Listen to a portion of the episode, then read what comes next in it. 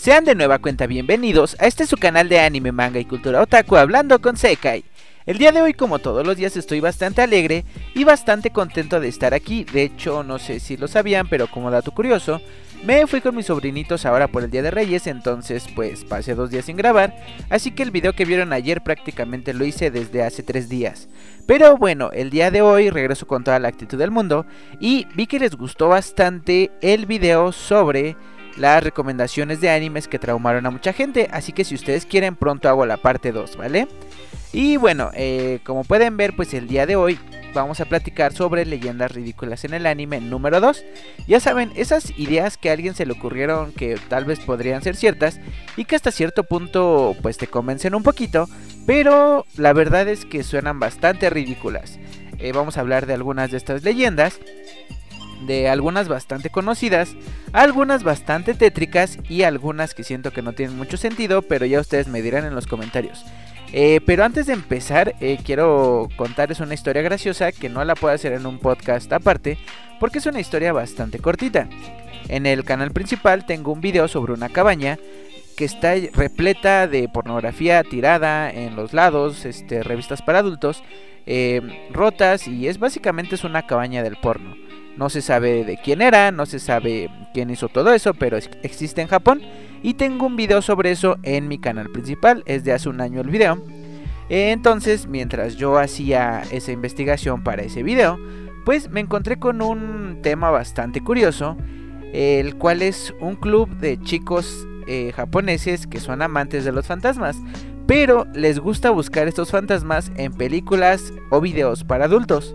Así es, eh, tan eh, chistoso como suena.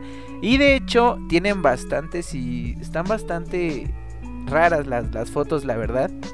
Eh, por lo que vi en la historia de estos chicos, pues todo inició cuando vieron la foto de un yakuza, me parece japonés, que estaba abrazando a una chica joven que se metió en un escándalo justamente por esa foto. Pero en el fondo estaba un acantilado que daba hacia el mar. Eh, la foto capturaba el momento justo donde una persona había saltado para arrebatarse la vida. Entonces, pues estos chicos dijeron, órale, pues qué padre que en cosas tan intensas eh, existan fantasmas o cosas paranormales, así que vamos a empezar a hacer la búsqueda. Y ya, de hecho, básicamente de eso es su blog. Y hay cosas bastante curiosas, por ejemplo, eh, un video donde están unas personas pues haciendo la escena y resulta que en la esquina de una mesa hay una persona asomándose.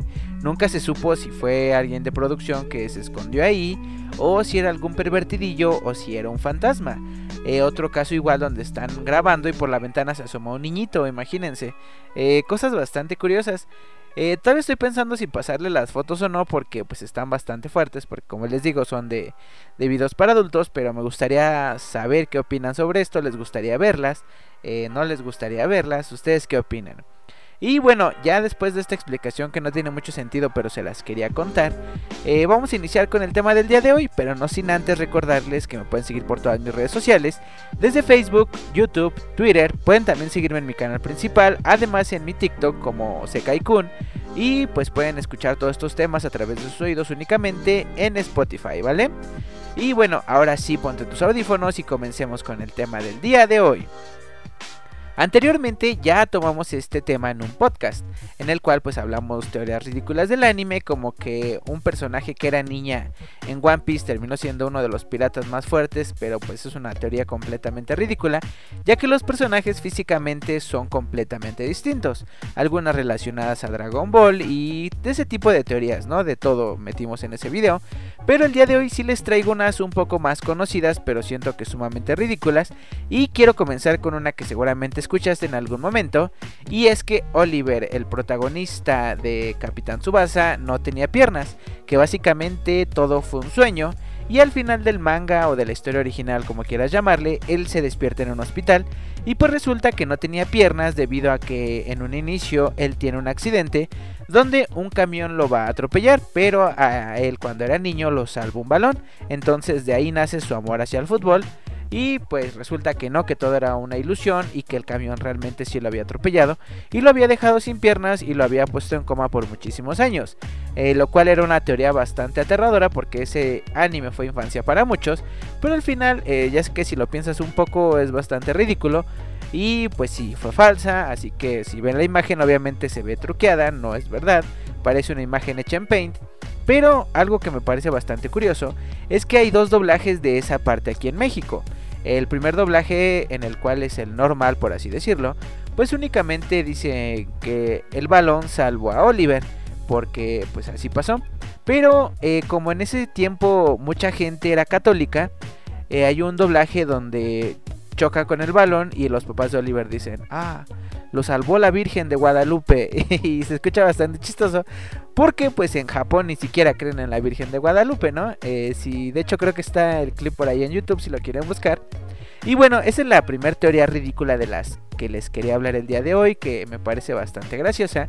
Y la segunda igualmente es para otakus viejos que seguramente así como yo llevan mucho tiempo en todo esto del anime y es que en los Caballeros del Zodiaco, como saben, a través de las diferentes sagas, pues van peleando contra diferentes deidades, diferentes eh, mitologías. Y pues obviamente uno esperanzado a que tocaran las deidades o mitologías de aquí de México, de los aztecas, de los mayas y todo eso.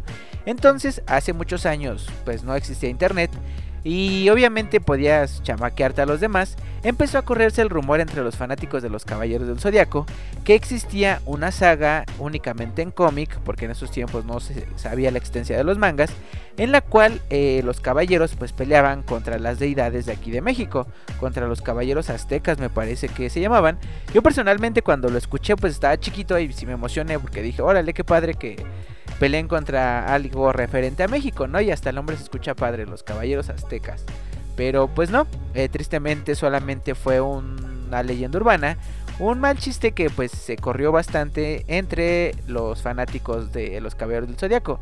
Eh, ya conforme fue popularizándose el internet y pasó el tiempo, pues hubo gente talentosa que logró que esto se hiciese realidad, como muchas otras cosas que veremos a continuación. Eh, pero pues si llegas a ver este manga de los caballeros peleando contra los caballeros de aquí de México, pues es falso, la verdad no es canon obviamente, pero fue una leyenda urbana bastante sonada en su época. Y ya que estamos con eh, leyendas urbanas antiguas bastante conocidas, por así decirlo.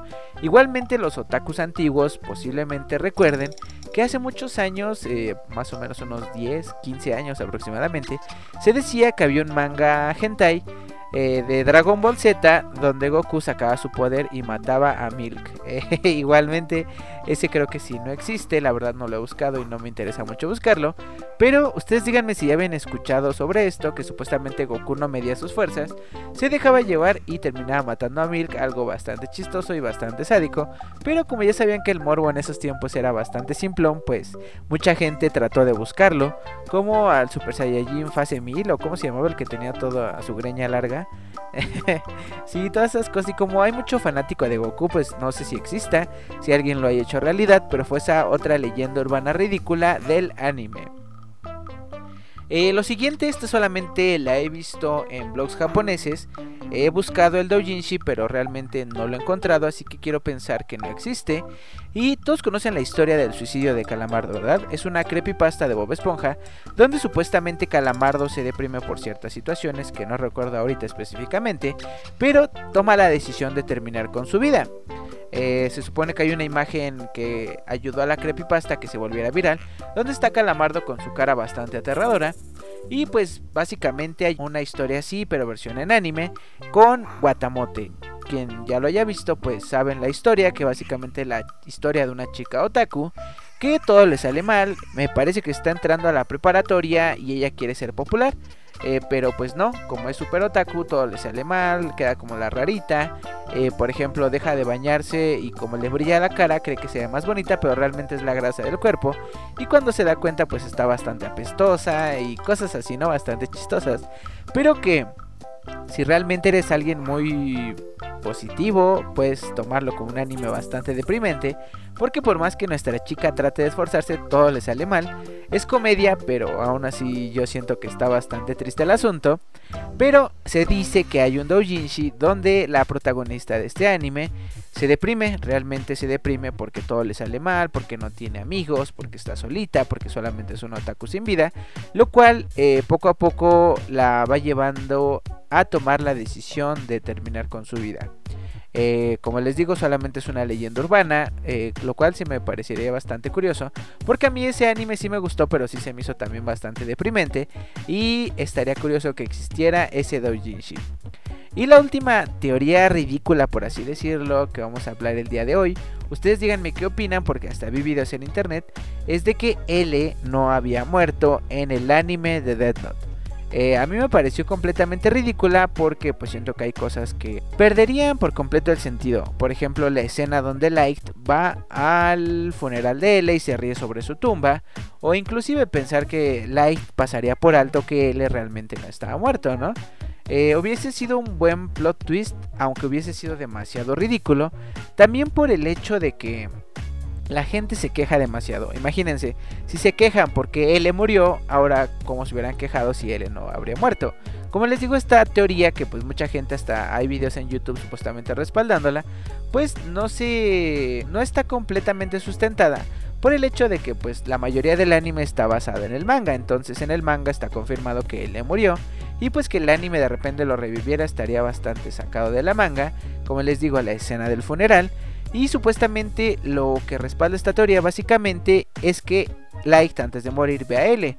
Pero hasta donde yo vi en unos blogs japoneses, esto se debe a que Light estaba ya dejando este mundo, entonces estaba viendo a su amigo, a su rival, como quieras llamarlo. Por eso es que él ve a L antes de morir. Pero pues eso sí fue un final un poquito exagerado, ya que de todos los finales que existen de Death Note mi favorito es el del manga, el cual siento que es el más crudo, el más cruel y el más realista de todos, el cual le da a Light un final bastante aterrador para todo lo que hizo. Eh, que no me malentiendan, yo la verdad apoyaba la ideología de Light, pero pues cada quien. Eh, ustedes díganme, ¿creen que L realmente no había muerto? ¿Creen que yo estoy mal y que todos los demás están bien? Y los estoy leyendo en los comentarios y pues ustedes díganme si quieren una tercera parte de este video. Espero que vayan teniendo un día muy bonito. Tal vez pronto empiece a hacer los podcasts un poquito más largos, más extendidos. Es que siento que a veces los aburro, pero pues yo espero que no porque los hago con todo el amor del mundo, ¿vale? Y bueno, por el momento me despido, les mando un abrazo, los quiero mucho, estoy orgulloso de todos ustedes. Y no se olviden de que yo soy Sekai y nos escuchamos para la próxima. ¡Sayonara!